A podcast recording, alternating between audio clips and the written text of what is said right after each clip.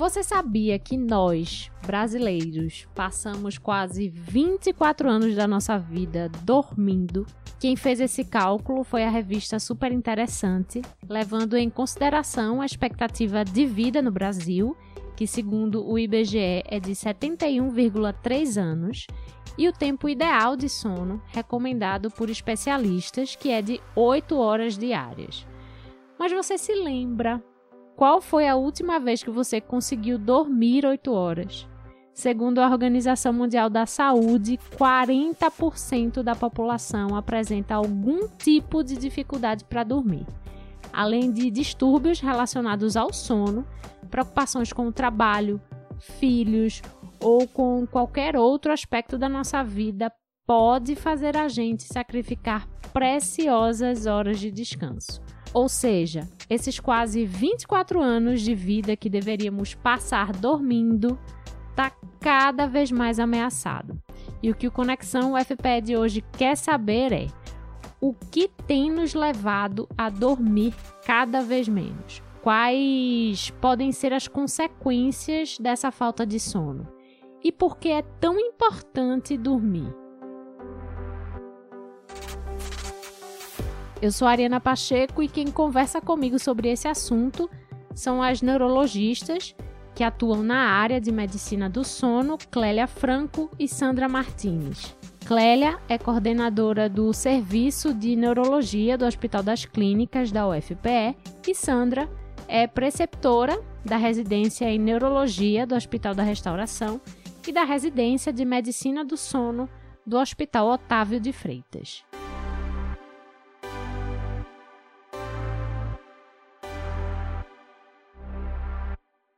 Sandra, hoje a gente vive em uma sociedade muito acelerada, né? E que muitas vezes acaba subestimando a importância do sono na manutenção da nossa saúde.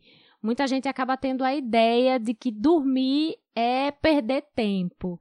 Então eu queria abrir essa nossa conversa com uma pergunta que eu acho que vai acabar norteando a gente daqui para frente, que é por que o ser humano precisa dormir? A sua pergunta é ótima.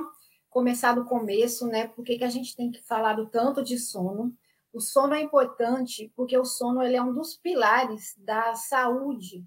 Então, todo mundo tem já na cabeça aquela ideia de que alimentação tem que ser saudável, tem que fazer atividade física algumas vezes por semana para manter a saúde. E o sono é tão importante para a manutenção da saúde quanto a alimentação. Uhum. É, isso pode parecer às vezes até meio chocante, mas a gente tem que comer, senão a gente morre, senão fica doente, e a gente tem que dormir, senão se a gente ficar totalmente sem dormir vários dias, a gente acaba morrendo também. A privação total de sono ela também mata. Então, o sono é tão importante quanto comer bem, tomar bastante água, fazer atividade física é, sempre que possível para manter a saúde. Então, sono ele é vital, sono é vida. Ele é muito importante para a gente começar a pensar uma saúde saudável, né? Dormir bem, as horas adequadas para a idade e com uma qualidade de sono também adequada. Clélia, quais são os ganhos, vamos dizer assim, é, fisiológicos de uma boa noite de sono? O que é que acontece lá no nosso cérebro? O que é que acontece com o nosso corpo quando a gente dorme? Que é tão importante que aconteça para a gente é, ter uma manutenção da nossa saúde.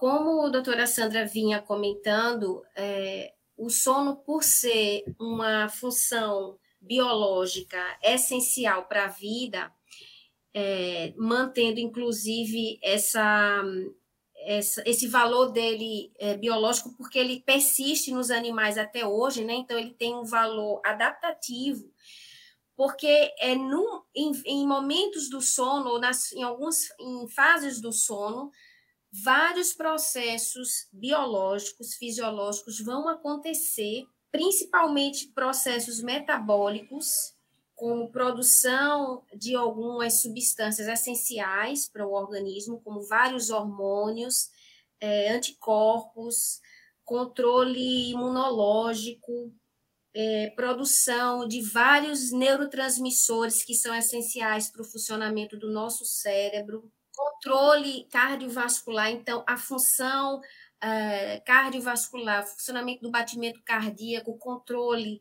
é, respiratório, o controle de crescimento, Uh, são várias funções. Uma muito importante também que me veio agora à mente é o controle cognitivo, das funções cognitivas, da memória, é, da, da limpeza do lixo celular que a gente produz durante o dia no metabolismo da vigília, né? Enquanto a gente está acordado, a gente produz um lixo metabólico, a célula fica com radicais livres, com substâncias tóxicas que ela, que ela precisa é, fazer essa limpeza, e isso acontece também no sono, uh, durante a fase de sono profundo. Então, assim, várias funções biológicas, fisiológicas que são essenciais acontecem no sono, e esse, esse momento de acontecer obedece a um ritmo, a um ritmo circadiano que está vinculado ao nosso ritmo planetário. Então, o nosso relógio biológico que cicla de acordo ou engrenado com o ritmo planetário das 24 horas,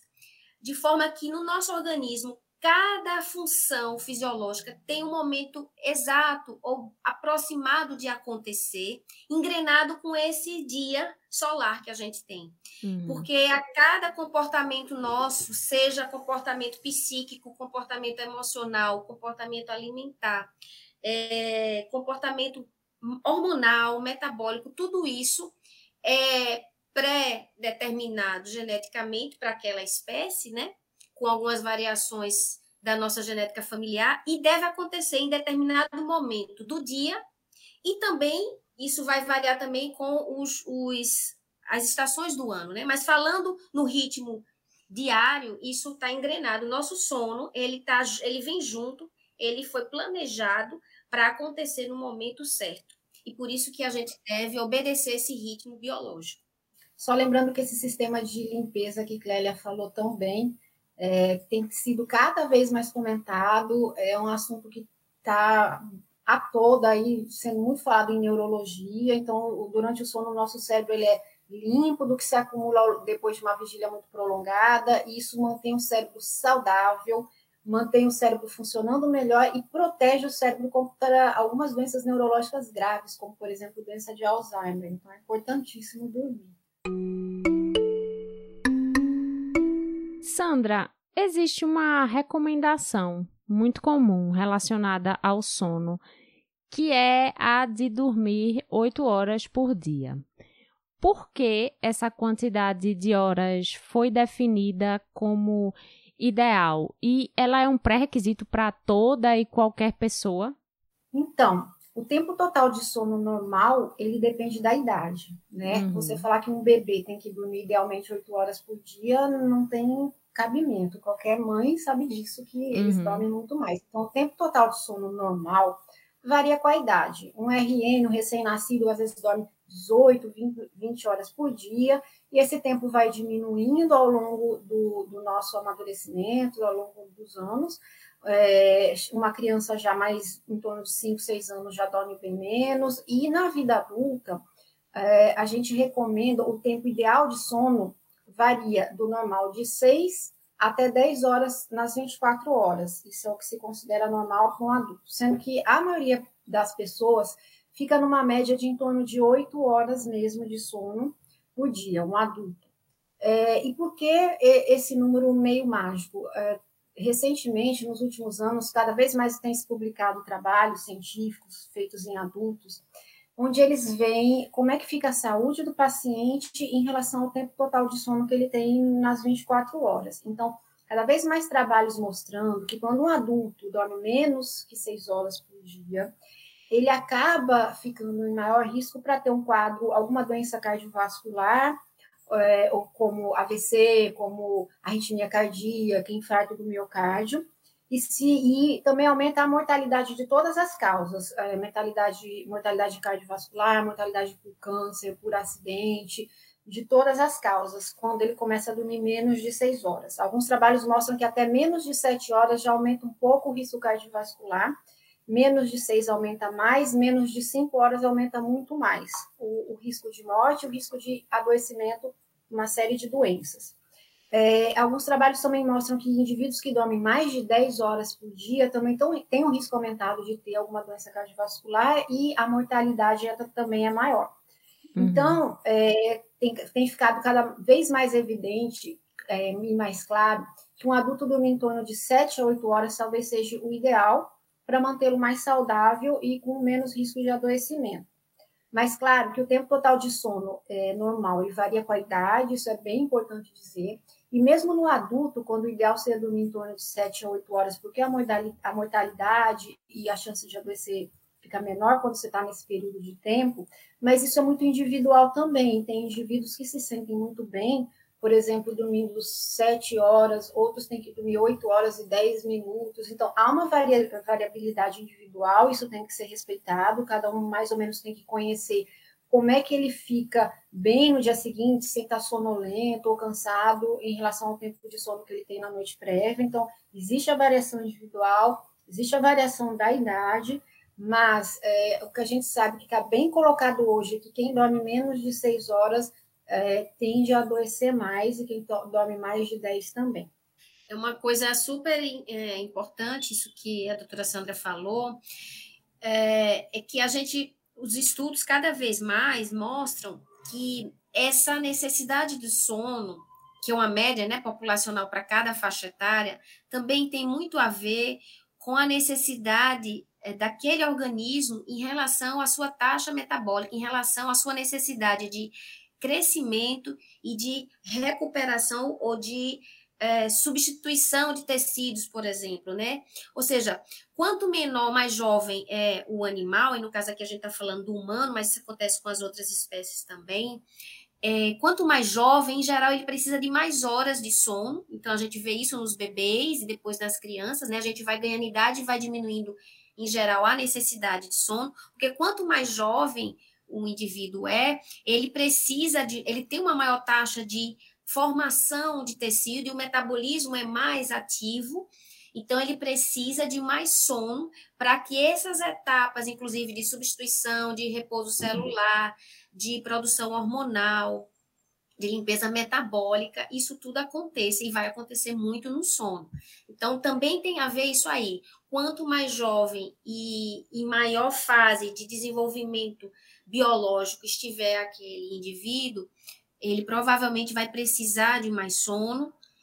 E, claro, a, quando a gente entra numa fase adulta, que a gente já adquire maturidade também biológica, a gente já não está mais em, em, fase de crescimento, essa quantidade geral de é, total de horas diminui, e quando a gente vai envelhecendo, isso diminui mais um pouco. Mas aí isso dentro do sono saudável, né? Uhum. A quantidade saudável de sono para cada faixa etária vai ter, então, esse crescente, esse, esse valor maior quando é muito jovem, e depois, quando a gente vai ficando mais velho, vai diminuindo essa necessidade, obedecendo o padrão genético de cada família, como Sandra explicou. Né? Tem os indivíduos que são dormidores curtos, longos, mas a gente focar que não costuma ser saudável indivíduos dormir, adultos dormirem menos do que seis horas por noite. Né? Em geral, quando se dorme menos do que seis horas, somente menos do que cinco horas, o risco para desenvolvimento de várias complicações, né, como Sandra falou, aparece com, com esse problema crônico e deve se procurar investigar. Se, se o sono está muito encurtado, é, pode existir algum problema que precisa ser tratado. Clélia, falando um pouco mais sobre esse tempo de sono, né? É, dormir a quantidade ideal de horas por dia essa quantidade ideal de acordo com a idade, né? Ou até dormir a mais. É a mesma coisa que ter um sono de qualidade. Não sempre, né? Então não é sempre, ou seja, não é só a quantidade de horas que importa, porque alguns, em alguns momentos, em alguns, alguns casos, alguns indivíduos, a gente percebe que a quantidade de horas parece ser suficiente. Às vezes ele, ele está lá deitado, dormindo sete horas, às vezes até mais do que o esperado. E muitas vezes ali dentro daquele sono pode existir alguma patologia, algum problema, e o sono não ter qualidade.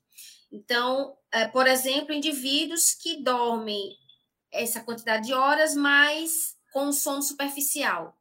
Então, isso é relativamente comum em indivíduos insones. Às vezes, eles dormem sete horas, mas dormem um sono superficial que não consegue alcançar a fase de sono profundo, e às vezes também tem pouco sono REM, que é uma outra fase muito hum. importante. Clélia, né? deixa eu só te interromper um pouquinho para ficar assim claro para quem está ouvindo a gente. Queria que antes da gente continuar falando sobre isso, que você falasse um pouquinho sobre as fases do sono, né? Já que a gente entrou nessa nessa discussão sobre a qualidade.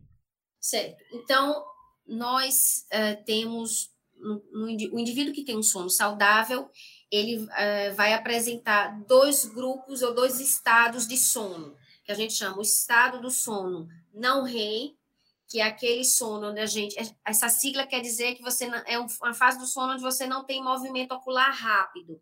Uhum. O movimento ocular é lento. Isso é chamado sono não REM. Esse estado do sono não REM costuma ter três fases. A fase inicial, que é a fase de sono 1, N1, que é bem, costuma ser curtinha, que às vezes é, é só na entrada do sono, entre 5 a 8 minutos, em média.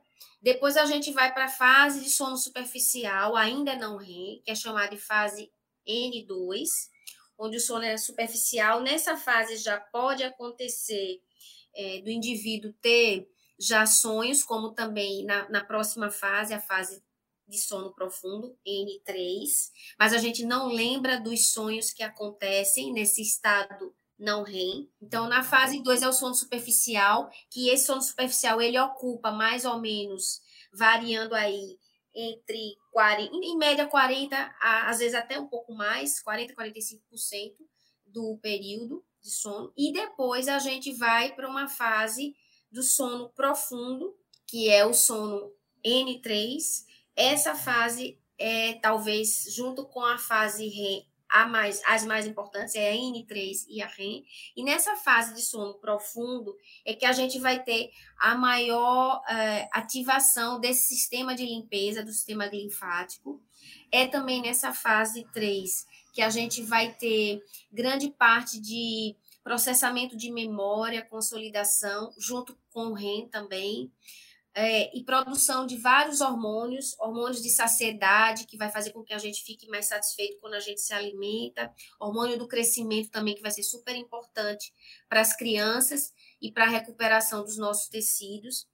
Vários outros processos que a gente, mas os mais importantes são esses, nesse sono profundo, e é a fase do sono onde a gente tem o repouso de verdade, assim, o repouso que a gente chama do sistema simpático, que é aquele sistema que está muito ativo na vigília, que é o sistema que deixa a gente alerta, sabe? Uhum. É, é, ativo. Então, nessa fase 3, existe o predomínio do sistema parasimpático, que é o sistema autonômico, que deixa a gente mais tranquilo, que baixa a taxa metabólica da frequência, baixa a taxa de frequência cardíaca, baixa pressão arterial. Então, há esse descenso da atividade autonômica, é como se fosse a fase de repouso mesmo. E depois dessa fase, é, do, da fase 3, que é o sono profundo, que vai ocupar 20 a 25% do tempo, vem a fase REM. O REM pode vir depois de uma fase 2 ou vai vir depois de uma fase 3. O REM é a fase dos sonhos, onde a gente lembra, né, dos sonhos que a gente lembra. É, e que a gente tem movimento ocular rápido, e por isso que ele é chamado sono do movimento ocular rápido. Uhum. E aí é uma fase super importante pra, também para a memória, né?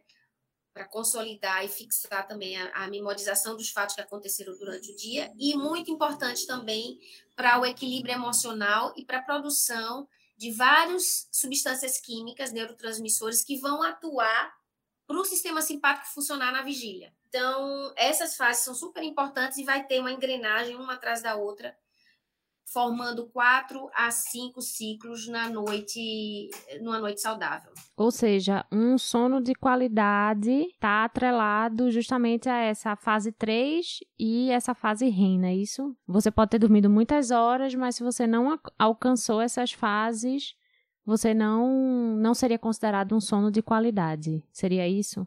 Sim, porque o indivíduo pode, às vezes, estar uh, dormindo muitas horas e não alcançar a fase 3 e às vezes também não alcançar a fase REM, porque para que se chegue nela, você tem que ter é, conseguido aprofundar do 2 para o 3, uhum. ou do 3 para o REM, e nessa fase sono superficial, se algum transtorno existe, você vai acordar fazendo um despertar, ou um pequeno despertar, ou um despertar completo, e aí superficializou, vai ter que entrar de novo em fase 1 e 2, e se esse 2 não tiver é, estável, por uma doença qualquer que exista, que fragmente esse 2, você não consegue nunca chegar no 3, ou chega pouco ao 3. Uhum. Então, um problema de saúde do sono, como, por exemplo, uma apneia do sono, um movimento de pernas, é, problemas até de dor, é, problemas respiratórios, a gente vai falar disso mais adiante, mas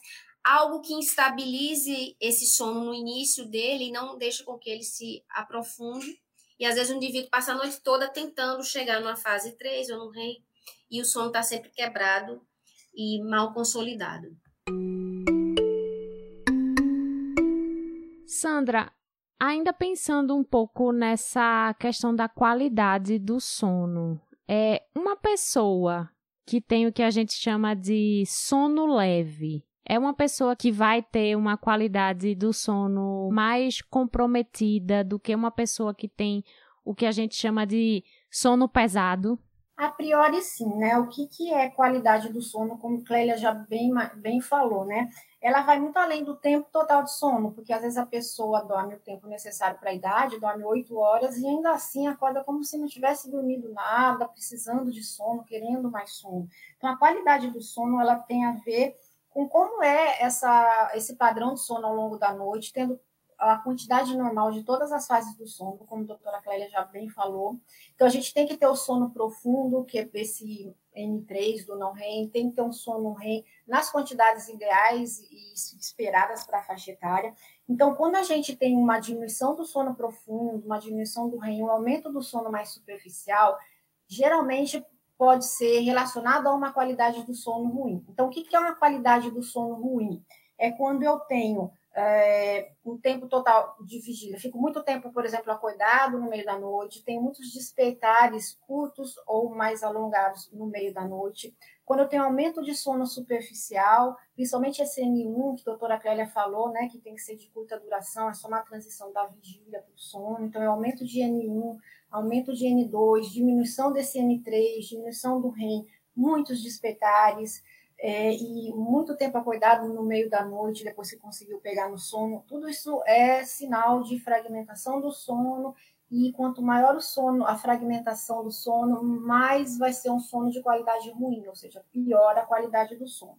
Então, um sono onde o paciente fica muito tempo em sono superficial, principalmente N1 e N2, ele pode sim ser reflexo de uma qualidade de sono ruim, que pode ter várias causas, né? O que, que piora a qualidade do sono? Desde fatores externos, como por exemplo, você, tá, você dorme bem na sua casa, mas aí de repente cabe uma boate ao, longo da sua, ao lado da sua casa, tem muito barulho no ambiente que você está dormindo, ou está no hospital como paciente ou dando plantão, muita gente entrando, falando, isso também diminui a qualidade do sono, né? Um, um ambiente de dormir ruim, muito quente, muito frio, muito barulhento, você tem começa a ter fragmentação do sono é, e fatores é, do nosso próprio organismo, como, por exemplo, algumas doenças, não necessariamente do sono, como, por exemplo, dor, como a doutora Clélia já falou, se eu estou com uma enxaqueca muito grande de noite, ou alguma outra dor mais aguda, eu posso não dormir bem, nem conseguir sequer pegar no sono, ou caso pegue no sono com uma enxaqueca, por exemplo, uma dor intensa, eu fico acordando muito, o sono fica superficial.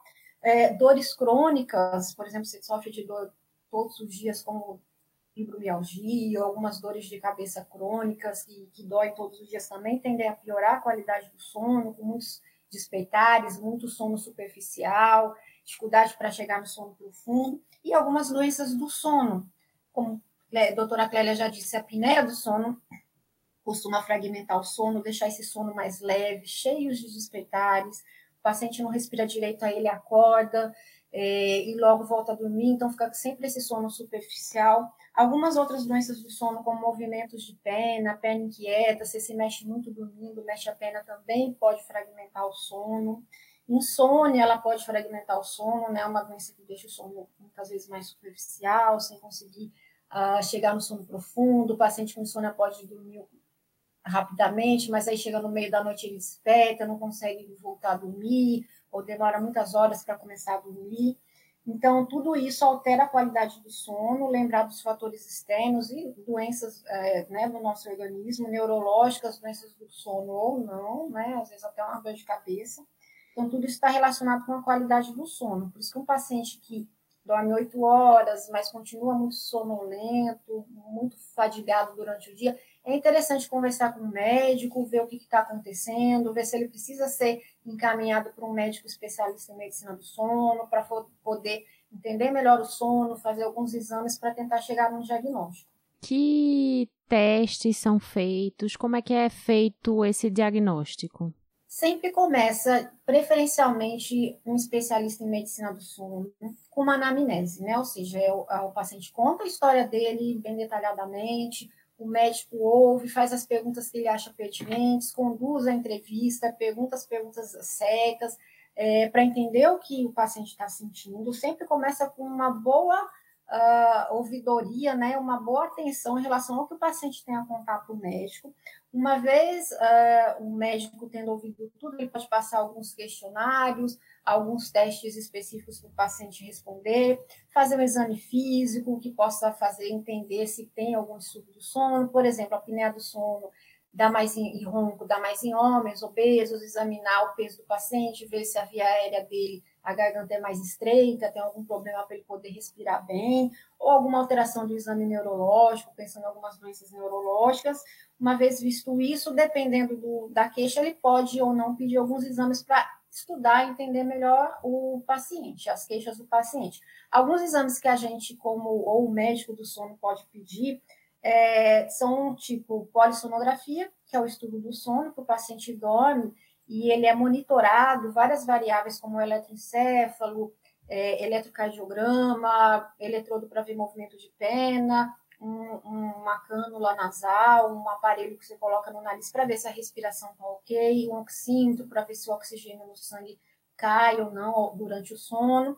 E a gente vê esse sono dele se está tudo bem, vê essas fases do sono que a doutora Clélia falou, conta quantos por cento, quantos por cento tem de cada fase para ver se está dentro do normal ou se tem alguma alteração, ver se está respirando bem, se tem apneia. Outro exame que pode ser pedido é um que chama actigrafia. Esse da polissonografia ele vai dormir com a maquininha em casa ou uma clínica do sono e depois no dia seguinte a gente vê o, o resultado.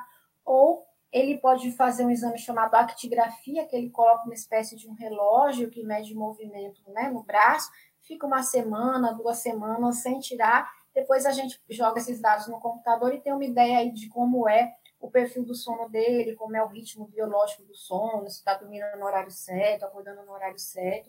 Então tem vários, ó, tem alguns exames que a gente pode fazer para entender, para poder chegar num diagnóstico correto, e aí, a partir daí, poder dar para o paciente, escolher junto com ele alguma terapia que seja mais indicada para o transtorno do sono. Mas tudo começa com uma boa história clínica, com uma boa conversa em, entre o paciente e o médico. Isso que Sandra falou agora da anamnese e o reforço que ela deu é super importante, porque tudo começa por aí e é a, a boa avaliação clínica, ou seja, esse, essa entrevista do médico com o paciente é essencial, porque a partir daí é que a gente vai ter uma ideia de qual exame complementar é importante ou não para o paciente. Então, às vezes, é, o paciente está numa ansiedade de fazer o exame, e às vezes já chega no médico, né, querendo o pedido do exame, e se o médico não estiver atento a fazer uma boa entrevista e realmente as perguntas corretas para fazer um bom, uma boa hipótese clínica, ele pode solicitar um, um exame, inclusive, não necessário ou não é, importante para aquela hipótese. Então, como a Sandra falou, a gente tem à disposição para fazer actigrafia, polissonografia, mas, por exemplo, se for um paciente que tem uma sonolência diurna excessiva, né? Além de uma polissonografia, ele pode precisar de um exame diurno, que é o teste de latência múltiplas do sono, para a gente avaliar o padrão do distúrbio, por exemplo, do sono REM que ele possa ter, a depender de uma história que a gente colheu. Uhum. Então, muitas vezes a gente vê que é muito, às vezes é pouco valorizado é, por exemplo, a investigação com o teste de latência do, das latências do sono, porque muitas vezes não se pensa em investigar causas de sonolência excessiva diurna. E às vezes até o exame é pedido de forma errada. Né? Então a gente precisa atentar sempre para o que é mais importante, é a entrevista é a consulta, né, a avaliação clínica, o exame físico do paciente, quando necessário. É, isso é muito importante para a gente fazer uma boa hipótese, para se aproximar mais da realidade, né, do diagnóstico é, que existe ali, que está, por enquanto, está obscuro, né? Porque o paciente chega sem um diagnóstico e a gente precisa, com essa investigação, antes de tudo clínica, saber se ele vai precisar, porque às vezes talvez nem precise de um exame complementar, né? Quando é um quadro muito clássico, né? É o caso de algumas doenças do sono que a gente chama de parassonias, né, doutora Sandra? Algumas parassonias que o quadro clínico é tão típico que às vezes na entrevista médica, com uma boa avaliação clínica, a gente consegue dar o diagnóstico e às vezes até já iniciar o tratamento, a orientação para o paciente, né? E já outros a gente vai precisar de um exame complementar. Mas sempre lembrar, como Sandra reforçou, é muito importante a avaliação médica. Clélia, é, a gente tem aí, né, que a gente está falando agora sobre é, distúrbios do sono, né? E a gente conseguir fazer esse diagnóstico para a gente entender o que é está acontecendo, que a gente não está conseguindo ter um sono de qualidade. Mas tem alguns fatores que são completamente assim, é, não sei se eu poderia dizer assim, mas externos, né? Como, por exemplo, essa presença massiva, talvez, da tecnologia, né? Como isso, como telas, como é, estar no celular, por exemplo, também pode afetar a qualidade do nosso sono e a gente não está percebendo isso. Esse é um assunto super pertinente e importante, Ariana, que você é, trouxe agora para a gente conversar. Realmente, os fatores externos são realmente fatores externos, são estímulos externos, e a luz né, dos eletrônicos e a luz artificial é um grande fator que pode prejudicar e vem prejudicando bastante o sono da população do mundo moderno, né? Uhum. Crianças, adultos, idosos. Nós uh, tem vários estudos falando sobre isso, sobre essa grande preocupação. Inclusive criou-se na, na última classificação dos transtornos do sono uma, uma nova entidade que é a síndrome do sono insuficiente. A síndrome do sono insuficiente são indivíduos que não têm pro problemas do sono, ou seja, o mecanismo biológico de sono dele é normal, mas ele, por algum motivo comportamental, ele troca o sono dele por outras coisas. Uhum. Então ele se priva voluntariamente, não de forma para se prejudicar, mas ele troca, né, negocia por o sono e restringe o sono por conta de cumprir demandas sociais, demandas de trabalho, para ficar vendo a série que quer ou jogando à noite, ou seja, múltiplos interesses outros que deixam com que ele mantenha um interesse cognitivo para cumprir com aquilo ali ou para uh, uh, estar né, naquela vivência dele e atrasa o sono. Atrasa o sono, mas vai ter um momento de levantar, porque o dia vai começar, né? Ele às vezes tem que começar lá o dia cedo para o trabalho, ou para a escola, ou para o curso, e durante a noite acha que, como você falou, muita gente acha que dormir é perder, é perder tempo, então invade o, o momento do sono com essas outras atividades, porque o dia de 24 horas para ele não é, é curto, né? Não dá. Então, é justamente isso. A síndrome do sono insuficiente é um problema mundial. Isso tem causado, inclusive, é, riscos enormes. Tem vários estudos têm mostrado que aumenta muito risco de acidentes de trabalho em todas as esferas, né? Uhum. Riscos de acidentes de trânsito, prejuízo na performance, né, na, no rendimento acadêmico de estudantes, tanto crianças quanto adultos e inclusive da performance profissional também. Por quê? O indivíduo que está dormindo pouco, mas o sono dele é um sono normal, ele vai passar o dia seguinte sonolento e desatento. Fora fadiga, indisposição, né? Ele fica realmente sempre em débito. E aí vai ter uma performance de vida, de vida social, de vida em família, de vida no trabalho, insuficiente, né? Porque está devendo sono. Então, isso é um grande problema. E a luz, o ambiente, a luz artificial faz com que a gente consiga manter a casa ou o trabalho o lugar onde a gente estiver disponível, né? Porque com tudo aceso você consegue fazer o que você quiser e vai arrastando, segurando o sono até a madrugada e às vezes encurta o sono para quatro, três horas. E se isso se cronifica, gera justamente essa deficiência crônica e os problemas que surgem a partir daí. Então, é como você falou, estímulos externos, principalmente a luz dos eletrônicos e a luz dos ambientes, é, é um grande fator hoje prejudicial. E isso não cria uma doença do sono, mas cria uma deficiência de sono que vai ter repercussões como se fosse uma doença do sono, porque se o indivíduo está dormindo pouco, ele vai estar tão privado quanto, às vezes, o indivíduo que tem uma insônia, né? Quanto o indivíduo que, que dormiu pouco por causa da apneia. Então, acaba criando problemas, consequências futuras de uma deficiência crônica de sono. Sandra, é, trazendo para um outro contexto também, mas ainda falando de fatores externos, é, vamos dizer, quando a gente tem um distúrbio, a gente consegue, a gente descobre e a gente consegue lidar com ele. É a questão da luz, talvez a gente consiga é, se educar de alguma forma, né, para não estar tá trocando as horas de sono para ver aquela série ou para trabalhar ou para, enfim, fazer N coisas porque a gente acha que perde muito tempo dormindo. Mas tem uma coisa, assim, eu acho que talvez seja um fator muito social, que é a questão da preocupação, sabe, assim, com a vida, com a vida que a gente leva, com o familiar da gente. Como é que a medicina do sono é, e é a pessoa que está passando por isso também pode lidar de alguma forma com isso, porque não, não existe remédio em si que resolva, e de alguma forma também não existe uma, uma varinha mágica que vai consertar todos os seus problemas e você vai ter uma bela noite de sono como se nada na sua vida tivesse acontecendo. Muito interessante, muito interessante. É tão importante quanto essa história que Clélia falou da luz que faz mal mas essa questão de a gente deitar preocupado e todo mundo tem problema uma vez ou outra na vida, tem pessoas que têm muitas vezes na vida, o tempo todo. Então, levar problema para a cama pode sim prejudicar o sono.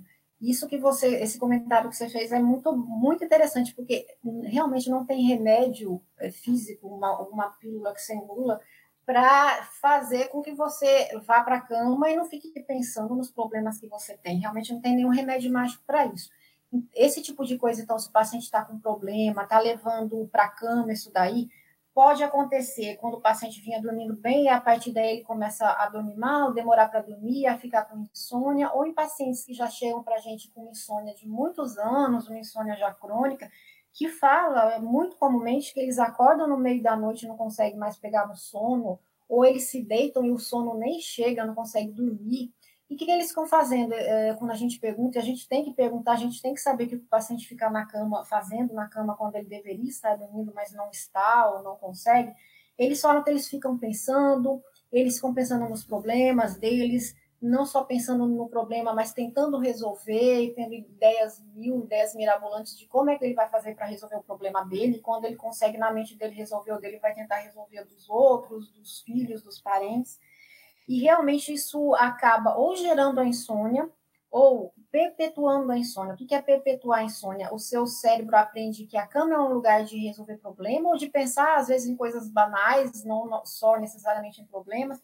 E aí afugenta o sono, o seu sono aprende, o seu cérebro aprende que a cama também é um lugar de pensar resolver problema e não só de dormir. E a sua insônia, ao invés de melhorar, vai sempre cada vez durando mais e mais se você mantiver esse comportamento é, cronicamente, né, ao longo dos anos ou aí dos dias. Então, isso daí que chega muitas, muitas vezes, realmente, muito comumente no paciente que tem insônia já de longa data, ou naquele paciente que acabou de ter um problema muito grande, o sono é, começou a ter uma insônia recente, de início recente, a gente tem como melhorar, e à luz da medicina do sono, a gente sempre fala para o paciente fazer mudança de comportamento. Isso faz parte da higiene do sono também. Então, ele tem que mudar comportamento. A cama, o paciente tem que entender que a cama ela serve para duas coisas, para dormir, principalmente, e para atividade sexual. Qualquer outra coisa que você coloca na cama, se você está dormindo mal, só vai piorar o seu problema de sono. Quais são essas outras coisas? Comer, ver TV, pegar o celular, pensar, resolver problema, ver a agenda do dia seguinte, um monte de outras coisas estão aí no, junto com você na cama e que não deveriam. Então, como é que o paciente faz isso? Ele tem que mudar comportamento. A gente pede, então, para ele deixar a cama para um sono ou para atividade sexual somente. Qualquer outra coisa ele vai fazer fora da cama e especialmente ainda mais importante fora do quarto, que é para que o cérebro reaprenda que enquanto ele está na cama ele está dormindo e está dormindo bem.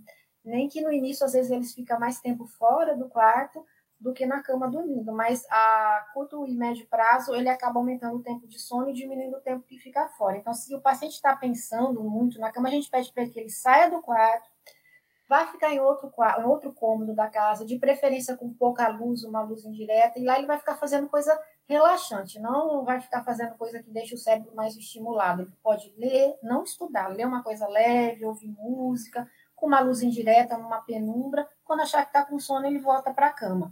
Então é isso mesmo, como você já tinha imaginado. Não há um remédio que eu dê, uma pílula, que faça ele parar de ficar pensando na cama. A ideia é reaprender e sair do quarto. E muitas vezes a gente pede para o paciente também fazer uma psicoterapia com um psicólogo treinado para insônia, para é, aprender como é que fazer isso melhor e fazer algumas sessões de psicoterapia também ajuda. E o hipnótico, se o paciente tiver insônia, ele pode entrar ou não, aí vai depender de cada paciente. Clélia, quais os sintomas que uma pessoa que não está tendo um sono de qualidade ou que está dormindo pouco pode apresentar? Então, em geral, quem está dormindo uh, mal, né, ou quem está dormindo pouco, quem está privado de sono, no dia seguinte costuma, no dia ou nos dias seguintes costuma ter como principais sintomas fadiga e sonolência, né? São as queixas mais frequentes. Sonolência diurna durante o dia, fadiga, cansaço físico, mas também fadiga mental, desatenção. Esses são os mais comuns. Algumas pessoas podem se queixar de dor muscular também, né, de tensão muscular, principalmente na região dos ombros, dor de cabeça, às vezes já acordar pela manhã com dor de cabeça em quem está dormindo mal, principalmente se a causa da, do problema de sono for uma apneia do sono. Então, dor de cabeça matinal é um sinal de alerta para prejuízos do sono. É, isso a curto prazo, né? O dia seguinte. Irritabilidade, mudança do humor, isso é o mais comum. No decorrer do tempo, se o indivíduo continua com sono de má qualidade que não é e não sendo tratado, ele pode começar a ter complicações de médio e longo prazo. E aí começa a ter aumentado o risco de desenvolver aumento de pressão arterial, começar a ter problemas hormonais e ganho de peso, aumenta o risco de desenvolver diabetes, aumenta o risco de desenvolver problemas é, com a libido, inclusive falta de interesse sexual. É, os transtornos do humor podem se perpetuar e ele desenvolver quadros de ansiedade e quadros de síndromes depressivas. O prejuízo cognitivo pode começar a aparecer a médio e longo prazo, ele começar a ter problemas com memória, e aí até simular um quadro, se for um indivíduo idoso, principalmente, um quadro de pseudodemência, né? Uhum. Uma privação crônica de sono. É, prejuízo da imunidade. O indivíduo que está cronicamente dormindo mal, ele fica mais exposto a desenvolver infecções recorrentes. Então, ele pode mais frequentemente ficar gripado. É, nessa, nesse período de pandemia, aumenta o risco dele ter quadros é, de, de Covid mais graves. A resposta à vacinação é pior, porque quando você está privado de sono cronicamente, sua imunidade não está boa, então você não tem boa produção de anticorpos. As, né, no caso das crianças, tem prejuízo o aprendizado é, escolar, então começa a ver a criança que está dormindo mal, ela começa a ficar hiperativa durante o dia, porque na criança a sonolência não é muito comum, é mais comum hiperatividade, e mau rendimento, né? Começa a ter prejuízo no aprendizado, mudança de humor. Uh, que mais, Sandra? Lembra mais alguns outros uh, prejuízos de médio e longo prazo?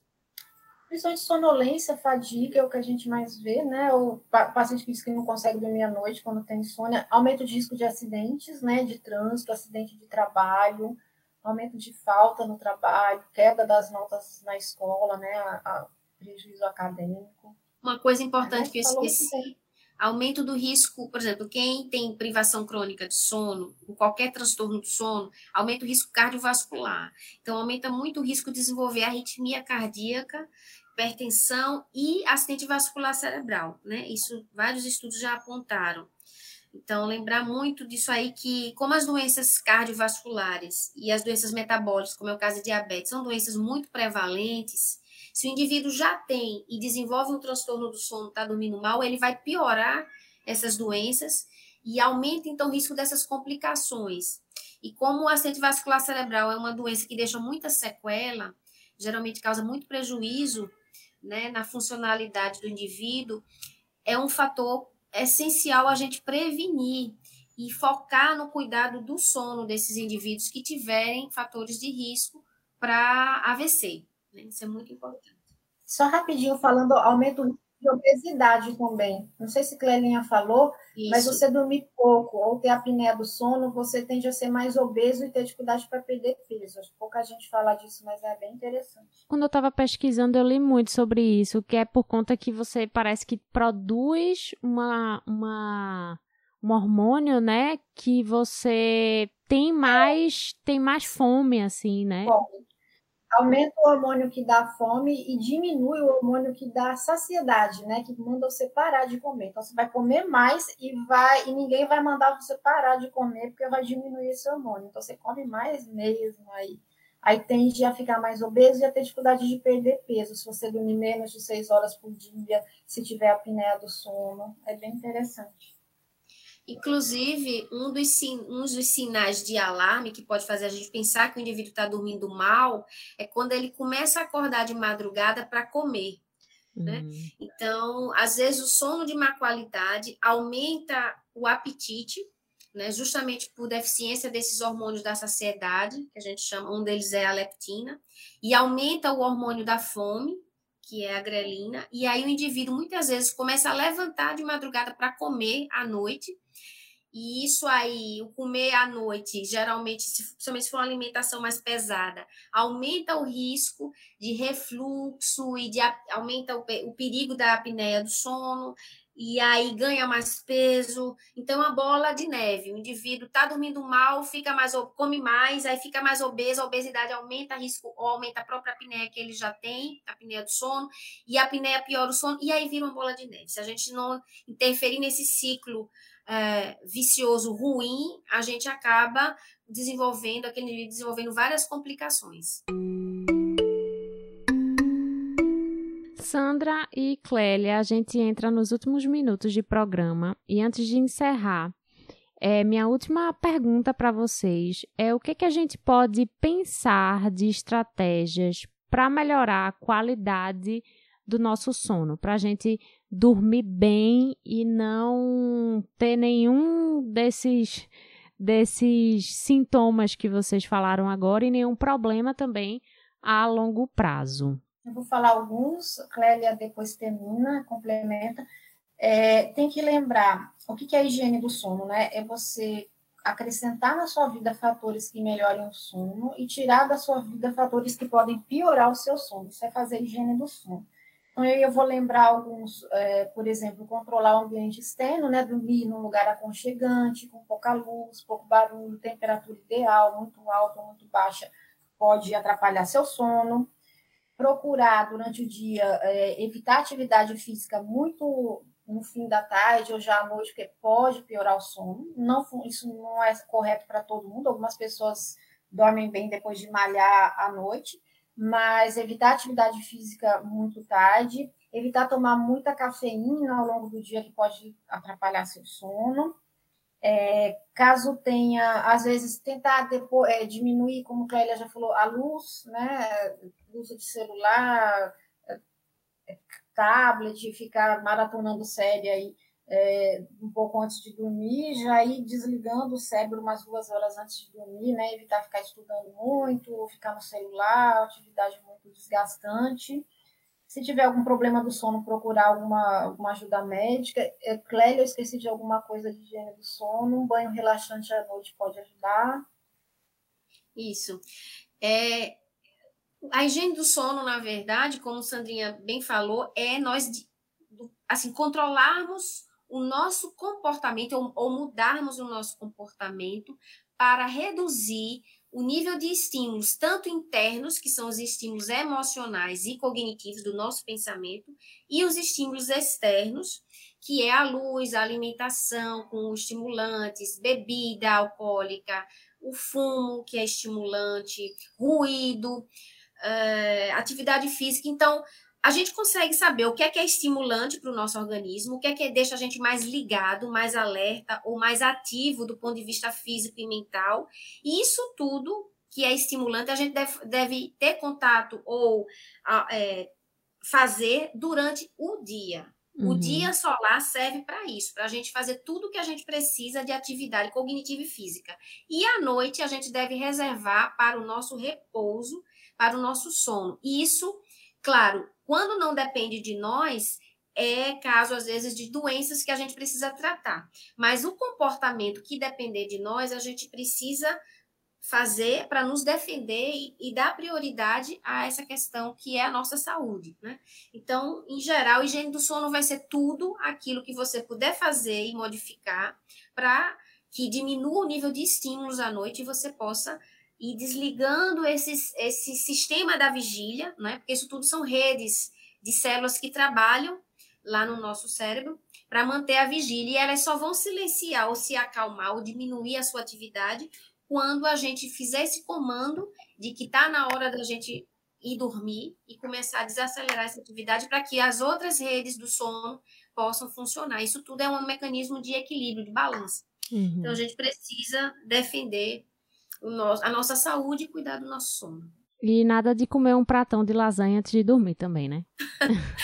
a lasanha, se for pouquinho, eu digo, tudo é, é, tudo é o equilíbrio. Se você comer um pouquinho de lasanha, que é uma caloria interessante, à noite não vai fazer tanto mal. Agora, um pratão vai. Vai, né? Para então, pegar no sono é uma guerra. Exatamente.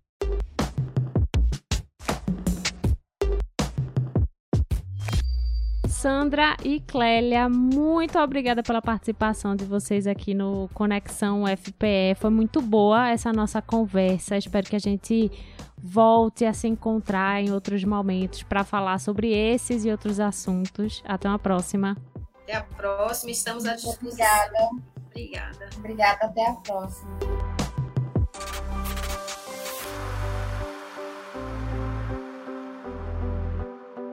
Esse foi o Conexão UFPE, uma produção da Assessoria de Comunicação da Universidade.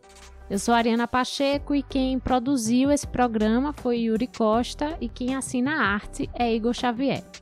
Para falar com Conexão, acesse twitter.com/barra Conexão UFPE. Siga a gente também no Spotify, Deezer, Google Podcasts, Apple Podcasts, Amazon Music e Mixcloud.